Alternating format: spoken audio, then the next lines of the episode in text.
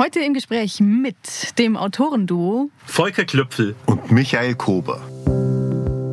Also wir haben was gelernt in der Zeit, nämlich dass das, was unseren Erfolg ausmacht, aus dem entsteht, was wir zusammen machen. Und das heißt, wenn jetzt jeder seins durchboxen wird, ich meine, erstens könnte man dann gleich allein schreiben, dann bräuchte man ja den anderen nicht mehr. Äh, und dann wird es auch nicht mehr diese Mischung geben, die offenbar die Leute lesen wollen.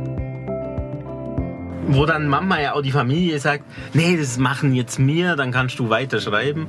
Aber du kannst nicht sechs Stunden am Tag schreiben. Du musst dann auch mal äh, Holz spalten oder einkaufen gehen in mehrerlei Hinsicht hart. Erstens war es hart, weil bis dahin kannten wir halt nur den Weg bergauf. Ja, immer egal was wir gemacht haben, es waren immer mehr, mehr Zuschauer, mehr Leser, mehr alles. Und dann plötzlich nicht mehr. Und in einem gewissen zeitlichen Abstand mit einer Reflexion haben wir dann halt auch festgestellt, es war auch schrecklich, was wir da gemacht haben. Ja, also, es war nicht gut.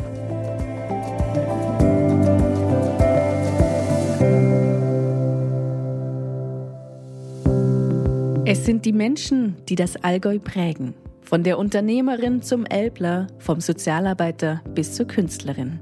Ich bin Erika Dürr und spüre jeden Monat besondere Geschichten von besonderen Menschen aus der Region auf und wünsche euch viel Freude bei dieser ganz persönlichen Reise durch das Allgäu. Herzlich willkommen zurück zum Allgäu Podcast. Diesmal hatte ich zwei echte Promis auf der Couch. Michi Kober und Volker Klüpfel bilden das Autorenduo hinter dem Allgäuer Kommissar Kluftinger. Wir sprechen über ihre Arbeitsweise, über Erfolge und größte Fehler ihrer Laufbahn, über Kritik, Muße und Autorenromantik. Und einen Ausblick in die Zukunft gibt es auch. Viel Freude bei meinem Gespräch über Kluftinger und Co.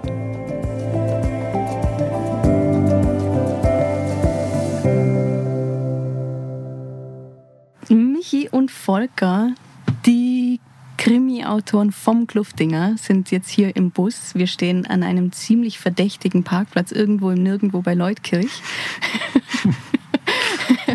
bei euch geht es nachher noch weiter auf Lesereise. Ich bin über eine Bezeichnung gestolpert, wo ihr nämlich als das erfolgreichste Autorenduo Deutschlands bezeichnet wurde. Würdet ihr das unterschreiben? Das ist wohl so, ja. Also wir haben es jetzt Man nie wirklich es. nachgeprüft, aber wir haben jetzt auch nie widersprochen. Also das wird schon sauber recherchiert sein, wenn der Verlag das sagt. wisst ihr, ja gut, dann wisst ihr es wahrscheinlich nicht, aber könnt ihr euch vorstellen, woran sowas gemessen wird? Also Wahrscheinlich müsste man an Verkaufszahlen messen, aber ähm, wenn man jetzt, weiß ich nicht, Verkaufszahlen und Verfilmungen und Lesungspublikum vielleicht nur dazu nimmt, werden wir schon weit oben mhm. mit sein. Man könnte ja auch noch sagen, das erfolgreichste Autoren-Duo Deutschland, das wo aus dem Allgäu kommt. dann, dann stimmt sicher. Das stimmt auf jeden Fall. Ja. Und das wo aus zwei Herren besteht. Ja, genau. Also so viele Autoren-Duos gibt es dann auch geil. Von daher ist das gar keine so taktisch unkluge Bezeichnung von unserem Verlag. Gibt es da eigentlich ein, also kennt ihr noch andere Autoren-Duos? Ja. Ein paar kennen, paar kennen wir ein paar. Äh, wir kennen ein. Also wir kennen, also wir wissen von ein paar. Ja, wir, wir kennen ein, ein richtiges Paar aber auch. Aber es ist tatsächlich dünn gesät. Es gibt ein paar irgendwie in, in Skandinavien, die das, ähm, oder einige, so muss man sagen, weil, mhm. ähm, die das machen. Aber also vor allem damals war man eigentlich relativ. Ja. Allein. Also persönlich kennen wir Ini Lorenz, was äh, klingt wie ein Autor, aber ist ein Ehepaar. Äh, die so, ja, so Mittelalter-Romane schreiben. Die kennen wir persönlich und es gibt im Drehbuchbereich gibt es mehr so Autoren-Duos. Ähm, da kennen wir auch welche, aber ja, äh, sonst liest man natürlich interessiert, wie es andere machen. Ich wollte gerade fragen, wisst ihr, wie ah, die, die anderen das machen? Hört alle, ihr dann hin? Und, alle anders. Keiner macht so wie wir. Ja, die Ini Lorenz, das ist tatsächlich ein Ehepaar, die das, ähm, die auch viel mit Wohnmobil unterwegs sind, glaube ich, am Bus und so. Ähm, aber die teilen das auf, da recherchiert, glaube ich, sie und er schreibt und sie redigiert dann wieder und so. Also das ist, äh, und wir haben ja alles paritätisch aufgeteilt. Mhm. Bei uns muss jeder alles machen. Noch eine ganz kurze Frage, bevor es nämlich genau darum geht äh, zu dem erfolgreich. Jetzt, ja, ihr seid sehr erfolgreich. Zweifelt ihr eigentlich manchmal noch daran, dass ihr schreiben könnt? Habt ihr da irgendwie manchmal noch so Hader-Momente? Also, das da muss man jetzt ja aufpassen, dass es nicht irgendwie äh, äh, arrogant klingt. Nee, dass wir schreiben können, daran zweifeln wir nicht, weil ich meine, es ist unser Beruf und wir überhöhen den aber auch nicht und sagen, äh, das ist magisch, was da entsteht. Wir sehen es als Handwerk, das wir beherrschen. Und äh, das haben wir jetzt in 20 Jahren bewiesen, dass wir es können. Klar gibt es manchmal Momente, wo man das Gefühl hat, das, was man sagen will, kommt nicht aufs Papier oder auf den Bildschirm. Ähm, und da muss man sich vielleicht einen Tag Zeit gönnen und sagen, morgen wird es schon funktionieren. Aber an sich hat man keinen Zweifel daran, dass man, dass man was hinkriegt. Es ist halt wirklich tatsächlich, man hat das Handwerkszeug und das haben wir jetzt in 20 Jahren gelernt, wie das funktioniert, also wie es wirklich auch technisch funktioniert. Und also ich vergleiche es echt immer auch mit dem Schreiner der weiß schon, wie man einen Stuhl macht. Und manchmal, was weiß ich, tut ihm Hand weh oder, oder er hat sich irgendwie doch eine zu komplizierte äh, Skizze ausgedacht und so. Aber im Prinzip, ähm, also die Fertigkeit dazu, die besteht ja. Ihr habt es schon ungefähr eine Million Mal beschrieben, wie ihr eure Arbeit teilt. Wenn ich das mal in meinen Worten zusammenfasse, ihr dürft gerne korrigieren. Ihr trefft euch morgens um 9.30 Uhr per Skype. Ganz wichtig, dass man sich sieht. Richtig. Und dann werden quasi die Aufgaben verteilt. Jeder schreibt dann eine, ein Kapitel, ich weiß nicht, und dann redigiert der andere das und verändert es auch. Ja, bis auf, also die Aufgaben verteilt klingt ja jetzt so, als, als gäbe es dann schon was zu verteilen. Wir müssen das, was wir dann verteilen, ja erst in diesem Gespräch entwickeln. Also dafür ist eigentlich das Skype-Gespräch, dass man sich, äh, dass man eine Geschichte sich ausdenkt und Szenen entwirft und ähm, relativ genau äh, schon festhält. Und wenn dann dann schreibt jeder für sich, der schickt es dann an den anderen, dann kommt es anders zurück. Ist das immer voll okay und oder kontrolliert oder lest ihr das nochmal durch? Ja, ja. Ist das irgendwie dann so ein bisschen so Ego? Also es ist nie, face, es ist nie voll okay.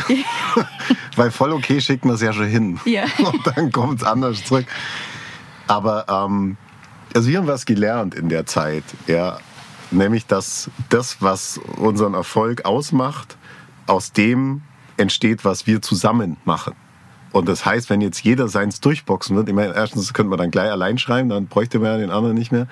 Äh, und dann wird es auch nicht mehr diese Mischung geben, die offenbar die Leute lesen wollen. Deswegen akzeptiert man das Allermeiste vom anderen. Es steht ja auch jetzt nicht drunter, das ist besser. Mhm. Oder das ist jetzt richtig oder so, sondern ähm, also das hat ja oft auch mit Ton zu tun und mit ähm, also mit so Zwischentönen, die dann vielleicht halt der andere irgendwie. Also ich glaube, manchmal braucht es einfach eine, eine, gewisse Distanz zum Text, die ja die Lektorinnen immer auch mitbringen und so und die aber wir für uns halt schon mal gleich mal haben. Und das haben wir auch in den Jahren gelernt. Also es ist ja nicht immer was Schlechtes. Also klar, wenn, wenn ein Außenstehender das hört, oh, dann kriegst du einen Text zurück und der ist ganz anders, dann denkt er erstmal, ja, wieso, das ist so schon schrecklich so. Ja? Aber es kann ja auch was sehr Beruhigendes haben, wenn ich was schreibe und mir denke, ach, ich weiß nicht, ist das jetzt, also man hadert man ja schon so ein bisschen damit und dann weiß man aber, der andere geht ja nochmal drüber. Also das ist sowieso noch nicht das Endprodukt, kann man ein bisschen lockerer sein und äh, ein bisschen entspannter sein und dann wird es schon gut werden. Ihr habt es ja zeitlich, wenn ich das richtig verstanden habe, auch ziemlich getrennt. Ihr macht erst das Konzept und überlegt euch, was genau passieren soll. Und dann geht es ans Schreiben. In welchen Zeit, also wie lange dauert es, sowas zu entwerfen? Ja, wir haben einen gewissen Vorlauf beim Entwerfen ähm, und dann ist es schon parallel. Dann machen wir es tatsächlich so, dass wir am Vormittag plotten und, und uns die Handlung ganz genau überlegen und dann parallel auch am Nachmittag schon schreiben, jeder für sich. Den groben Plot, den haben wir, den haben wir vorher, bevor wir anfangen. Und das dauert vielleicht so acht Wochen oder so. Und dann steht es aber, und also dann steht die grobe Geschichte und dann kann man wirklich die einzelnen Szenen so abarbeiten. Und wie sieht dann euer Alltag aus? Das heißt, ihr habt morgens wirklich dieses Gespräch, das dann, weiß nicht, eine Stunde, zwei Stunden dauert? Wie lange dauert das? Ja, so zwei Stunden, je nachdem, mal länger, mal kürzer. Und nachmittags wird ganz, ganz äh, romantisch geschrieben. Also wenn es äh, jemand sich romantisch vorstellt, dann ist es ein romantisches Schreiben. Also, ja. Schon? Ja, manche. Also ich schreibe in meine Hängematte ist schon sehr romantisch. Du, du schreibst ja in deinem Sessel und so. Ich schreibe meistens im, an meinem Schreibtisch. Also ein bisschen unromantisch, muss man sagen. Ist jetzt auch noch nie jemand reinkommen und gesagt, Mei, ist das romantisch, wie du da an deinem Schreibtisch sitzt. Ja, also ist manchmal übermannen einen so äh, romantische Anwandlungen. Dann finden wir selber ganz toll, äh, dass man jetzt da sitzt und rausschaut in den Herbst und sich äh, irgendwelche Gedanken macht über eine Geschichte. Aber in der Regel schreibt man halt einfach. Also sagen wir mal so, am Wochenende da ist schon, also am Wochenende stehe ich immer vor meiner Familie auf und mach und heiz den Ofen an und so und dann schreibe ich hier beim Knacken den äh, Feuer im Ofen. Das ist schon wahnsinnig romantisch, muss man sagen. So. Also ich sitze zwar nur in meinem Blauanzug, da ist vielleicht weniger romantisch an sich, aber, aber ich finde, das finde ich schon doch nett. Ihr schreibt beide zu Hause. Wie organisiert ihr das mit der Familie? Ist da dann irgendwie so ein Nicht-Stören-Schild draußen? Oder wie schafft ihr das, diese Disziplin aufrechtzuerhalten? Das Nicht-Stören-Schild heißt Schule. Die Kinder sind weg. Ähm, Nee, wir waren nie, also wir sind nicht Thomas Mann, ja, wo es ja äh, hieß, da, jetzt müsst ihr auf Zehenspitzen am, am Zimmer vorbeilaufen, weil Papa schreibt. Äh, das das es bei uns nicht. Jeder darf je, immer reinkommen und es ist auch schon äh, oft genug bei äh, irgendwelchen Zoom-Interviews, wenn irgendjemand reinklatscht, egal. Aber natürlich wissen die inzwischen schon, dass wir arbeiten. Das war ein gewisser Transformationsprozess, als wir aus unseren normalen Berufen ins Vollzeit-Schriftstellertum gewechselt haben, bis es jeder kapiert hat, dass wenn man ins Arbeitszimmer geht, man nicht da jetzt äh, sich einen schönen Lenz macht, sondern dass da wirklich Arbeit passiert und dass man eigentlich weg ist. Aber inzwischen, glaube ich, haben sie es verstanden. Gut, ich schlafe in meiner Hängematte im Arbeitszimmer, aber ja, mach mal ein, was jetzt das dann wieder ein bisschen zunichte Das gehört aber auch dazu. Diese, diese behauptete Geschichte, dass man da... Ja, eben, aber das, das heißt ja nicht, ist schwierig man, zu vermitteln. Das ist zum sagen. Beispiel auch was, was... Das versteht natürlich, und da bin ich auch natürlich dankbar, dass wir zu zweit sind, weil jemand, der diesen Beruf nicht ausübt, versteht das auch nicht.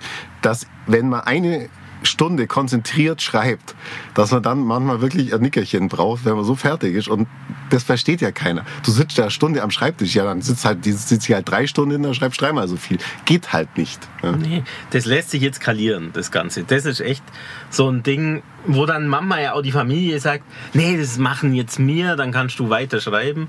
Aber du kannst nicht sechs Stunden am Tag schreiben. Du musst dann auch mal äh, Holz spalten oder einkaufen gehen oder so, dass das halt wieder dass man wieder irgendwie ein bisschen runterkommt. So. Was macht ihr an den Tagen, wo es einfach so gar nicht läuft? Gibt's die? Seltenst. Machen wir halt so Bürosachen und ja, halt so. Es gibt immer was zu tun. Interviews, die man äh, schriftlich irgendwie äh, ausfüllen muss oder ja, keine Ahnung. Oder auch korrigieren. Also wenn Schreiben mitläuft, dann kann man ja auch, äh, kann man ja auch redigieren und so. Oder recherchieren. Also irgendwas gibt es schon immer. Mhm. Aber die Muse spielt in dem Fall dann bei euch keine große Rolle. Der Inhalt ist ja besprochen. Also von daher, wir müssen es eigentlich dann nur noch in, in Worte irgendwie transferieren. Und das ist dann, ja, das ist ja, also der kreative Akt, der ist zu zweit und der ist schon passiert an dem ruhigen Vormittag quasi. Da gibt es natürlich ganz vereinzelt auch Momente, wo wir schon gesagt haben, heute funktioniert es irgendwie nicht. Wir haben, keiner hat so die zündende Idee und wir hören auf und machen das gleich am nächsten Tag und dann sprudeln die Ideen. Also man kann es nur bis zum gewissen Grad erzwingen und sollte es vielleicht auch nicht unbedingt, weil man dann vielleicht sich die bessere Idee verbaut. Hm. Und dann ist es eigentlich klassisch. Dann geht halt mit dem Hund in den Wald und dann kommt die Idee schon. Mhm. Das ist immer wieder bei der Romantik. Ja. Weiß ich nicht, wie gemein die Frage ist. Äh, wollt ihr mal, könnt ihr die Stärken des anderen spontan in Worte fassen, die jetzt für euch als Duo hilfreich sind? Also zum Beispiel ist der Volker total diszipliniert, disziplinierter als ich. Der schreibt halt immer so ganz kontinuierlich und der ist immer vorne dran, eigentlich beim, beim Schreiben und so. Was dann natürlich einen schon auch antreibt irgendwie. Und es war gerade am Anfang war das, war das schon, war, hat es auch äh, Konfliktstoff gegeben, weil das so, weil ich war ja dann noch Lehrer und habe dann mal in die Ferien geschrieben irgendwie und habe das immer so, ich muss es auch immer ein bisschen zusammenkommen lassen und brauche den Druck und so. Aber seitdem wir das so abgekoppelt haben und jeder seine Szenen hat und die schreibt er und der andere weiß, das kommt dann auch rechtzeitig, ist das kein Thema mehr, weil es ist ja ganz verlässlich dann.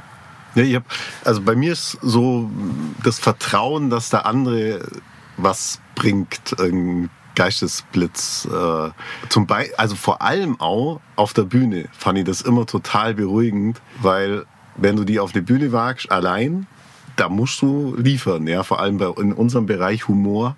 Wenn die Leute nicht lachen, dann war es schlecht. Da gibt's, das ist die einzige Währung, die da zählt. Und ich weiß, wenn mir nichts einfällt, Michi fällt was ein. Und das ist so äh, beruhigend und natürlich auch beim Schreiben. Man hat nie die Angst vor der Blockade, weil zwei haben nicht eine Blockade gleichzeitig. Mhm. Und manchmal, also ich habe aufgehört, darüber nachzudenken, woher es manchmal hernimmt. Aber irgendwo kommt es dann und bumm, sitzt und wird eingearbeitet. Thema Comedy, das fand ich irgendwie auch einen recht spannenden Punkt. Das ist, äh, das, da sagt ihr, das war der größte Fehler eurer Laufbahn, dass ihr einmal einen Abzweig in die Comedy-Richtung genommen habt auf der Bühne. War das für euch irgendwann vollkommen klar, dass jetzt das zu, zu, Ende sein muss, dass das jetzt Schluss ist? Oder, oder kam das schleichend? Wann habt ihr entschieden, so, okay, jetzt ist das Das, das haben wir auch nicht wir, nicht wir, entschieden. Ich meine, da, da gibt es ja auch eine Währung, die das misst und das sind Zuschauer. Und wenn die nicht mehr kommen, dann ist irgendwie klar, hat man, hat man was falsch gemacht. Und der Indikator war echt deutlich. Das war echt heftig. Wie ging es euch damit? Ja, das war schon hart. Also, ich meine, es, es war in mehrerlei Hinsicht hart. Erstens war es hart, weil bis dahin kannten wir halt nur den Weg bergauf. Ja, immer egal was wir gemacht haben, es waren immer mehr, mehr Zuschauer, mehr Leser, mehr alles. Und dann plötzlich nicht mehr und äh, in einer gewissen in einem gewissen zeitlichen Abstand mit einer Reflexion haben wir dann halt auch festgestellt, es war auch schrecklich, was wir da gemacht haben. Ja, also, es war nicht gut. Wir sind ich weiß mal, es war irgendwo im Ruhrgebiet in Krefeld oder ich weiß gar nicht wo, so Gelsenkirchen. Oder. Und dann waren wir, sind wir mit, einem LKW mit Hebebühne gereist quasi. Echt mit großem Besteck und zwei Techniker und Tourleiter und so. Und dann saßen da auf einmal irgendwie, ich weiß nicht mehr, 80 Leute drin oder so. So äh, Hüsteln wie im, halt bei der Altersheim Stubenmusik oder so. Und dann, oh, das ist dann schon auch ein bisschen bitter, wenn dann da auf die Bühne muss. Und es ist halt so leichtes Klatschen und äh, es war, also da, wenn ich, also wenn ich da an diesen Auftritt denke, da kriege ich immer noch rote Ohren, ehrlich gesagt. Und das, also was der Volker eben gesagt hat mit dem danach reflektieren, das war halt, der große Fehler, den wir damals gemacht haben, war, dass wir uns und dem, was wir gemacht haben, nur mehr vertraut haben. Und dann war das aber irgendwann halt nicht mehr authentisch. Und wir waren dreimal hintereinander im Zirkus Krone und haben das voll gemacht mit zweieinhalbtausend Leuten. Und haben dann aber gedacht, ja, wenn die Leute kommen, müssen wir viel mehr bieten. Und dann müssen wir am Mords die Show und so und am besten noch Feuer auf der Bühne und gesungen haben wir auch noch und so mit Playback. Und das war schmarrn, weil die Leute sind kommen deswegen, weil wir da gelesen haben. Und das war unser Ding. Und da haben wir irgendwann das Vertrauen verloren. Aber aus solchen Sachen kann man auch gut lernen eigentlich. Was habt ihr gelernt? Ja, genau, was der Michi sagt, dass das, was wir gemacht haben, uns dahin gebracht hat und nicht das, was andere machen, mhm. was wir uns dann versucht haben abzuschauen. Wir haben uns dann äh, eine Regisseurin genommen, die halt viel im Fernsehbereich gemacht hat und, und auch so Comedy-Shows und die hat uns was aufgezwungen. Also wirf wie der gar nicht vor, wir hätten es ja nicht machen müssen. Ja. Aber haben wir gedacht, ja, wenn die das sagt, dann muss es so sein und dann machen wir das so. Und das war halt, war nicht mehr mir. Und ja, blöd, blöd gewesen. Aber wir hatten plötzlich dieses Riesenpublikum vor uns und haben gedacht, normalerweise geht so ein Publikum, so ein großes, in eine Show und kriegt viel mehr geboten als bei uns, dass da bloß zwei am Tisch sitzen. Also müssen wir das auch bieten. Und das war ja auch dumm, wenn man es jetzt überlegt. Die waren ja schon da, mhm. ohne dass wir was das geboten haben. Aber das, diesen diese Überlegung haben wir halt zu spät gemacht. Und das war eigentlich total smart vorher, weil wir halt also wir hatten gar nichts. Wir sind halt immer mit dem Zug gefahren und hatten halt so eine Umhängetasche und da war Madonna drin und eine Taschenlampe, die hat die Madonna beleuchtet am Tisch. Und dann manchmal haben wir nur so irgendwie so Abstimmungskarten gehabt, die waren dann in so einem alten Ordner drin, der dann vom Tisch runtergehängt ist und so. Und das war's. Das war unser, unser ganzes Ding halt. Und zwei Mikrofone und ein Tisch und fertig. Und es war eigentlich viel, also und damit haben wir die Leute bespaßt. Und es war halt viel, viel besser als, als mit so einem riesen, mit so einer riesen Maschinerie dann irgendwie halt. Aber man, man war ein bisschen verblendet. Mhm. Man muss auch sagen, es war, es gab auch in, es gibt in Deutschland ja so eine, oft so eine Diskussion, wie wichtig Scheitern ist, ja. Und man liest es oft aber es gibt überhaupt kein, wie soll ich sagen, kein, keine Kultur ähm, einer zweiten Chance bei uns. Ja, also die haben auf uns draufgehauen. Die, also mit einem Genuss haben die alles zerfetzt. Also da waren ja auch Sachen dabei. Wir hatten Merchandising dann, weil es die Leute halt wollten. Ja, und die Presse hat uns die, das also wirklich um die Ohren kauen, ja, dass wir Merchandising machen als Autoren, ja, das ist doch vielleicht eine Rockband, aber wir dürfen das nicht. Dann haben wir es aufgehört, weil die Presse deswegen so schlecht war, ja. Äh, nicht, die Leute haben es gekauft, ja, aber wir haben das. Es war nee. voll regional, das war ja. aus Legau ein blaues Gelb und so, und es ja. war voll nett, haben wir mit denen, das war immer lustig. Das, das ging dann nicht mehr. Also das ist das, äh, die gleichen Zeitungen, die schreiben, wie wichtig Scheitern sei, schreiben dann über jemand, der scheitert, boah, wie ist der gescheitert? Weg damit, ja. Mhm. Glaubt ihr, dass die Kritik noch umso härter war, weil ihr davor so erfolgreich wart? Ja, klar, auf jeden Fall. Also der Underdog, der, da haut man natürlich nicht so drauf. Äh, das war schon verdächtig, dass wir als Autoren dann mehr mit so großem Besteck gereist sind und Merchandising mhm. und so gemacht haben. Das geht ja nicht. Und weil sich es vielleicht vorher halt viele auch jetzt so richtig erklären konnten, was da passiert. So. Mhm weil es ist ja nur eine Lesung. Und, und also wir haben da auch lange gekämpft bei unserem damaligen Verlag, dass wir das sozusagen überhaupt dann mal so als eigene Kunstform für uns etablieren und nicht nur sozusagen in der Buchhandlung als Gratifikation für den Buchhändler, der dann halt, sondern dass wir das auch für uns tatsächlich als, als Einkommensquelle und tatsächlich ein bisschen als, als eigene Form, als eigene Bühnenform etablieren. Ja, und dann haben wir so unser Kampf gehabt und dann halt mit dem Hintern wieder eingerissen. habt ihr einen, einen, Tipp an andere, die scheitern? Also ähm, vor dem Scheitern würde ich schon mal äh, nicht auf andere hören, sondern wenn, wenn man auf einem guten Weg ist, äh, dem vertrauen und dem weitergehen ja, und, und authentisch bleiben und nicht ähm, irgendwelche Algorithmen äh, zur Hilfe nehmen und sagen, äh, 90 Prozent der Comedy-Besucher lachten auch über diesen Witz. Ja? Der, der, du kannst nicht jeden Witz machen. Der funktioniert nicht für dich. Der muss halt auf dich zugeschrieben sein oder wie in unserem Fall von uns selber geschrieben sein. Ja. Und halt aufs Bauchgefühl hören, weil wenn wir das gemacht hätten, wäre es vielleicht nicht dazu gekommen. Aber es war halt immer, ja, die müssen es doch wissen, die machen das immer wieder und so und das ist doch wer sind wir schon, dass wir sagen können, wir machen das jetzt nicht, wenn wir Ratgeber haben, die sagen, hier, so läuft es. Aber nach dem Scheitern, also ja, haben wir halt den Mund abputzt und haben weitergemacht. Mhm. Also haben uns das Publikum zumindest teilweise wieder zurückerkämpft, was viel härter war, als es loszuwerden. Nochmal ja, zurück zum, äh, zur Wurzel eigentlich, eben zum Kluftinger. Ähm, eine alte Frage, die ihr wahrscheinlich auch schon sehr oft beantwortet habt. Was macht den Erfolg von Kluftinger aus? Warum finden den so viele so toll? Das ist halt so ein ganz normaler Alltagstyp. Also natürlich hat der so ein bisschen Schrullen und so und ist ein bisschen verschroben. Und ist Mama echt auch ein alter Depp. So. Aber Wie so sind die viele Leute halt. Also ja. die Frauen sagen uns oft so, einen habe ich auch daheim und so. ähm, und vielleicht ist es für dich ein bisschen therapeutisch, das zu lesen, zu sehen.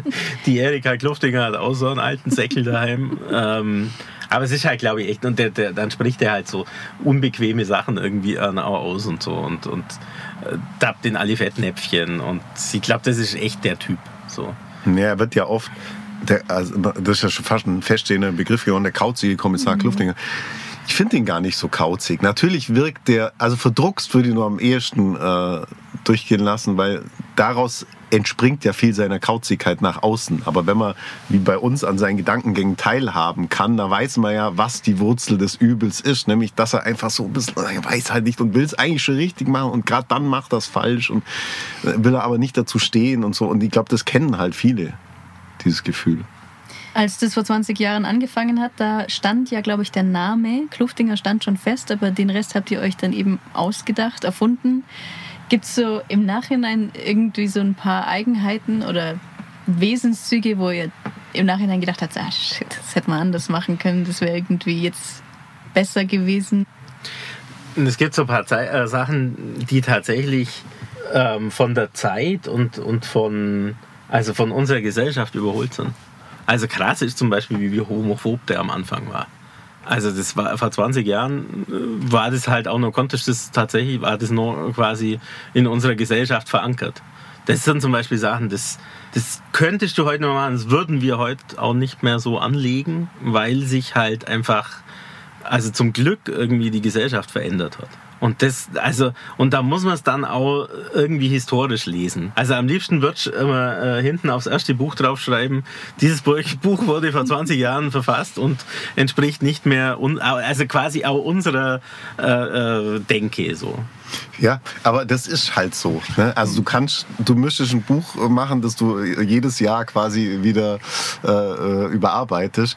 Gerade lese ich äh, ein Migré und da steht dann oft die Frau mit der voluminösen Oberweite. Also das, das wird uns doch heute so um die Ohren hauen, ja, zu Recht. Also wenn du quasi das als erstes Merkmal nimmst, äh, um eine Frau zu beschreiben, ja, andere Zeiten. Und äh, so ist es bei uns auch. Und das finde ich aber auch ganz interessant, weil du ja über so eine lange Reihe das dann auch ablesen kannst, wie sich die Zeit verändert. Ja. Habt ihr zu Hause irgendwie so ein, so ein Phantombild äh, mit Charaktereigenschaften aufgelistet, so das ist Kluftinger? Ja, so eine Facts-Datei. ja. ja. Ja, ja, so. ja das, das ist also in, der, in der Reihe natürlich eigentlich lebenswichtig, obwohl es manchmal trotzdem nicht ausreicht, was manchmal passiert ist, das passiert jetzt auch nochmal so in den ersten paar Jahren. Dann hat plötzlich irgendeiner geschrieben, er zieht seine Lesebrille auf oder so, hat aber keine Lesebrille, ja. Äh, Bräuchte aber längst. Bräuchte dann vielleicht mal eine. Aber wir haben auch schon, gerade bei anderen Figuren, wir haben schon Figuren wieder reingeschrieben, die tot waren. Die wir, und dann hat man halt nicht aufpasst. Gell? Aber das ist schon, das sollte man schon genau sein, wenn man eine Reihe verfasst. Ja, vor allem werdet ihr extrem aufmerksame Kritiker haben. Ja, also die merken alles. Alles. Irgendeiner findet es immer. Ja. Es, bei so vielen Lesern, irgendeiner findet es. Das kann aber echt sein, irgendwie, dann schreibst du halt, ach, keine Ahnung, irgendwas über einen Kupplungszug vom 79er, 911er Porsche. Und dann schreiben die, ja, die hat gar keinen Kupplungszug, weil das ist irgendein mechanische, was weiß ich was. Und dann denkst du, ja, komm, 95% oder 99% der Autos haben einen Kupplungszug. Wieso die blöde Karre nicht? Und wieso nimmst du dann nicht das Modell von vorher, das einen Kupplungszug hat? Und das, aber die merken alles. Die merken alles, die merken alles. aber auch, mehr, also zum Beispiel abstrahieren die nicht. Ich weiß, bei, bei Seegrund war das, da, da hat der Kluftinger wir, wir, sind ja äh, quasi Personal bei Kluftinger, wenn wir das Buch schreiben. Das heißt, wir hören so ein bisschen durch seine Gedanken gefiltert. Und wenn der sagt Sauerstoffflasche bei den Tauchern, dann ist es keine wissenschaftliche Bezeichnung. Die ist ja falsch natürlich. Und die Taucher haben uns reihenweise geschrieben, das sind Pressluftflaschen. Ja, aber der Kluftinger hat es ja so bezeichnet. Ja, da muss man dann vielleicht auch nochmal äh, aufpassen. Verändert ihr dann äh, in der nächsten Auflage nochmal solche Fehler? Ja, also wenn sie krass sind schon. Wenn man sagt, komm, ist doch, ist doch egal. Und wenn man sie leicht verändern kann, macht nee. schon. Den Kupplungszug wird man dann vielleicht rausnehmen. Den wird man rausnehmen, aber, aber natürlich so Sachen, dass er jetzt nicht jede Fachbezeichnung von jedem Beruf quasi weiß oder so, sondern halt tatsächlich das, das also die landläufige Bezeichnung, das lässt man dann schon. Ja, und das auch so, auch so ähm, politisch korrekte Sachen. Ja? Kluftinger ist nicht immer politisch korrekt und das ist Teil seiner Persönlichkeit. Und wir hatten das mal, ähm, da hat er jemanden also mit einer Hasenscharte äh, als jemand mit einer Hasenscharte bezeichnet. Und da kamen natürlich auch ganz böse Briefe, das heißt nicht Hasenscharte, sondern Lippenspalte, glaube ich, ist der korrekte. Aber da muss man eben auch schauen, das ist nicht jeder Mensch denkt sich, wenn er sich was denkt, oh, ich muss aber das politisch korrekt denken. Und genau das, sobald wir das so machen würden, dann wäre der Kluftinger überhaupt nicht mehr interessant. wie geht ihr mit Kritik um? Das ist gut, jetzt wenn da jetzt inhaltlich irgendwie so Sachen sind, wo ihr dann sagen könnt, naja, aber es ist so und so in unserer Wahrnehmung. Aber ihr kriegt ja, weiß nicht, kriegt ihr auch mal irgendwie persönlichere Kritik? Na klar. Unterschiedlich gehen wir damit um, würde ich sagen ab und zu schreibt uns, macht uns, macht sich immer die Mühe und schreibt eine Mail mit einer ausführlichen, also loben tut ja kaum einer, also wenn dann, wenn er sich die Mühe macht, dann meistens, weil er, weil er was kritisieren will. Dann liest man es halt meistens, wenn, wenn man eine Mail kriegt, die liest man halt durch. Aber zum Beispiel Leserrezensionen auf Amazon oder so, die lese ich nicht mehr. Das ignoriere ich einfach. Michi liest die schon. Vielleicht auch ganz gut, dass einer von uns liest, mhm. weil man dann weiß, was gerade vielleicht so in der falsche Richtung geht. Aber ich tue mir das trotzdem nicht an. Ich meine, man muss auch echt sagen, es ist natürlich, also das, das, ist auch immer Geschmackssache und Kluftinger ist immer ein schmaler Grad zwischen, zwischen Slapstick und, und äh, sozusagen äh, gutem Humor, das muss man ehrlich auch sagen. Und da ist es manchmal schon ganz hilfreich, sozusagen, in welche Richtung geht's und wie korrigieren wir uns auch wieder. Also wenn es die halt nicht böse meinen oder so. Dann ist es schon auch interessant und dann kann es einem, glaube ich, auch helfen, die, so eine Serie über so eine lange Zeit ähm, am Leben zu halten und, und muss man auch sagen, die, die haben schon auch ein gutes Gespür so für, für Sachen. Und wenn es halt mal zu weit geht, dann geben die einem schon, ich finde, die Leserinnen und Leser geben einem schon die Chance, dass man es beim nächsten Buch mal korrigiert. Ja, ihr habt da ja ähm, auch was angefangen, was ihr, glaube ich, nicht ganz absehen konntet, dass da auch noch ein Tourismuszweig entsteht mit dem Kluftinger. ähm, also gibt es noch andere Angebote? Ja. Also, geht ihr da hin? Schaut ihr euch das mal an? Nein. Also das wäre irgendwie komisch. Äh, also würde sich wahrscheinlich auch der jeweilige Führer oder die Führerin irgendwie beobachtet vorkommen. Also Aber wir haben uns alles mal angeguckt ja, ja. und halt kennen teilweise die Leute, die es machen. Genau. Also wir stehen gerne zur Verfügung, auch wenn die Fragen haben, wo soll man hingehen, was soll man machen oder so. Äh, das machen wir schon aber jetzt, wir laufen da nicht inkognito mit oder so. Ja, aber zeitlang muss ich natürlich schon sagen, also das war ja ganz lustig. In Altusried, die Führungen, die sind dann immer bei meinem Elternhaus vorbeigegangen und dann äh, hat meine Mutter da auch noch mitgespielt, die hat dann die Erika gespielt, hat was vom Balkon runtergerufen. Da bin ich schon oft unten am Balkon gesessen und habe durch die Ritzen geschaut und habe mich gefreut, dass die nicht wissen, dass ich jetzt auch da bin.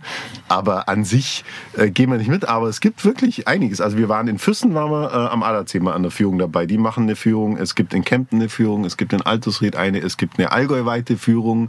Also man kann wirklich auf Kluftingers Spuren wandeln, wenn man das will. Mhm. Was sind so in eurer Wahrnehmung die Hotspots, wo die meisten hingehen oder hin sollten? Wo die meisten hingehen, ist ja, wahrscheinlich der Allersee. Ja, das ist, den haben wir so ein bisschen.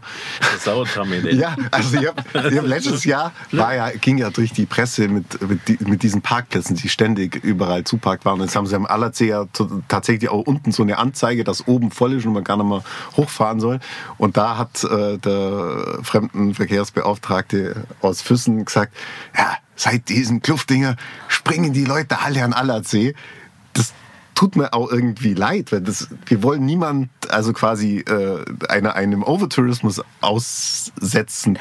Äh, aber gleichzeitig ist es doch auch schön, dass Leute dieses tolle Fleckchen Erde jetzt entdecken durch uns. Habt ihr darüber nachgedacht, welchen See ihr nehmt? Also rein aus touristischer oder naturschutztechnischer Sicht? Nee, das waren die Besonderheiten von dem See tatsächlich. Also geschichtlich, dass man da irgendwie, äh, dass es da ja schon irgendwie Gerüchte gab, dass da äh, Nazi-Schatz drin war und dass sie da irgendwelche Strömungsversuche äh, gemacht haben und dass der diese Blutalgen ab und zu mal hochschwemmt und so. Das war klar, dass das da sein muss. Aber natürlich äh, ist ja auch zweischneidig. Ich möchte auch halt irgendwie da der, der Schamane da oben am Allersee sein und, und all naslang läuft da so eine Touristengruppe durch. Das ist halt. Ja, kann man jetzt halt als Autor keine Rücksicht drauf nehmen. Ja. Da muss man die Geschichten äh, da äh, pflücken, wo sie wachsen. Ja? Und dann kann man nicht sagen, dann fühlt sich vielleicht der Nachbar belästigt. Also wir zwingen ja niemanden dahin zu fahren. Mhm. Zweitletzte Frage. Äh, ein kleiner Cliffhanger, über den wir nicht reden dürfen, aber vielleicht ein kleines bisschen schon. Und zwar ist ein neues Buch in der Pipeline. Um was geht's und was könnt ihr dazu sagen? Ähm, also wir können zumindest das sagen, was schon öffentlich bekannt ist. Es wird eine, wir wollen eine neue Reihe machen und das ist der erste Teil davon, der spielt in Südfrankreich, eine Gaunerkomödie.